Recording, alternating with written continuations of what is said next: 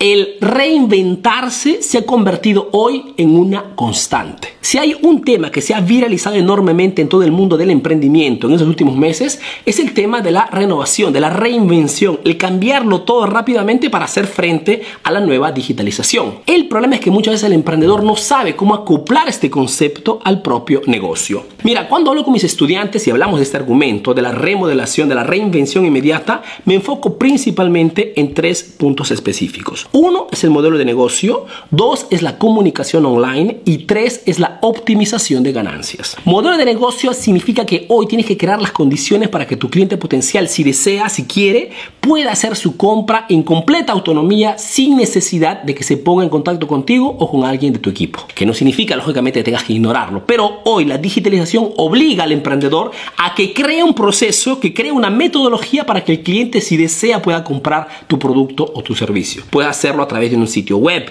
una tienda online, páginas de venta. Existen muchísimas formas, pero hoy o digitalizas tu proceso de compra o simplemente te quedas fuera del mercado.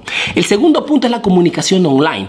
Si no estás haciendo lo que estoy haciendo yo en este momento, mejor dicho, tú comunicas constantemente con tus clientes, dando información de valor, haciéndote conocer, difundiendo, escalando tu comunicación en las redes sociales, la probabilidad de que tu negocio en los próximos años pueda despegar es bajísima. Hoy el mercado se rige dentro de las redes sociales. Hoy las redes sociales son los lugares donde los negocios pueden crecer o pueden morir, porque hoy la gente busca información, se conecta con tu negocio a través de las redes sociales. Por ende, tienes que acostumbrarte o tú, alguien de tu equipo, a comunicar constantemente, que no significa lógicamente hacer un video al día como hace el tío Arturo, pero significa que tienes que tener al menos un plan editorial, infografías, fotografías, comunicaciones en texto, videos pequeños, largos, mm, transmisiones en vivo, tienes que hacer mil cosas para que tu cliente se mantenga en contacto contigo. Hoy la gente está aquí, que te guste o no, Facebook, Instagram, YouTube, TikTok, depende de dónde está tu negocio. La cosa importante es que la comunicación online hoy no es una elección, es una obligación.